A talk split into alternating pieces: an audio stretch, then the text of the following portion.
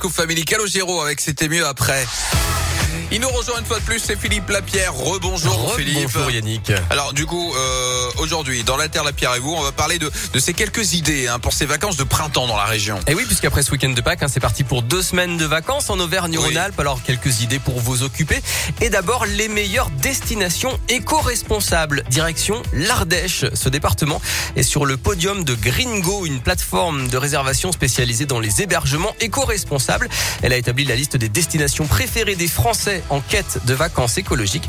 En haut du classement, on trouve la Dordogne avec les grottes de Lascaux, le Morbihan en Bretagne est deuxième et donc l'Ardèche est troisième, juste devant la Corrèze et le Jura. 61% des Français aujourd'hui se disent préoccupés par la préservation de la nature et de l'environnement dans leur choix de vacances, hein, d'après une étude des rencontres du tourisme durable. Et 44% des sondés sont même prêts à payer plus cher pour voyager de manière éco-responsable. Direction aussi le Massif central, c'est le choix numéro un du site générationvoyage.fr. 85 000 mètres carrés en plein cœur de l'Hexagone. Du Morvan au Haut-Languedoc, en passant par les Grandes Causses, les volcans d'Auvergne et les Cévennes, le Pilat. Ah. Il abrite plusieurs parcs naturels engagés dans la charte européenne du tourisme durable.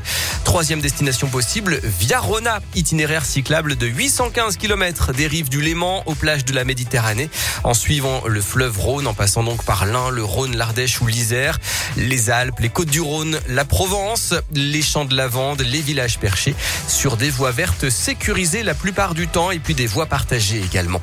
Et puis on y reviendra en fin de semaine, mais ce week-end c'est de ferme en ferme, samedi 23 et dimanche 24. Chaque année lors du dernier week-end d'avril, cet événement valorise l'agriculture durable et le savoir-faire paysan. 210 fermes participent en Auvergne-Rhône-Alpes. Elles vont ouvrir leurs portes au grand public avec des randonnées gourmandes, des repas paysans, des concerts, des ventes de produits fermiers, des tontes de brebis ou encore des démonstrations de chiens de troupeaux. Plus d'infos sur defermenferme.com. Merci beaucoup à vous Philippe. On vous retrouve demain bien sûr à la même heure à 11h50 pour le retour de euh, La Terre, la Pierre et vous. Une rubrique à retrouver dès maintenant en podcast sur radioscope.com. Merci beaucoup. Dans un instant, euh, moins de 10 minutes d'ici le retour de la rédaction Radioscope hein, pour un point sur toute l'actu et puis on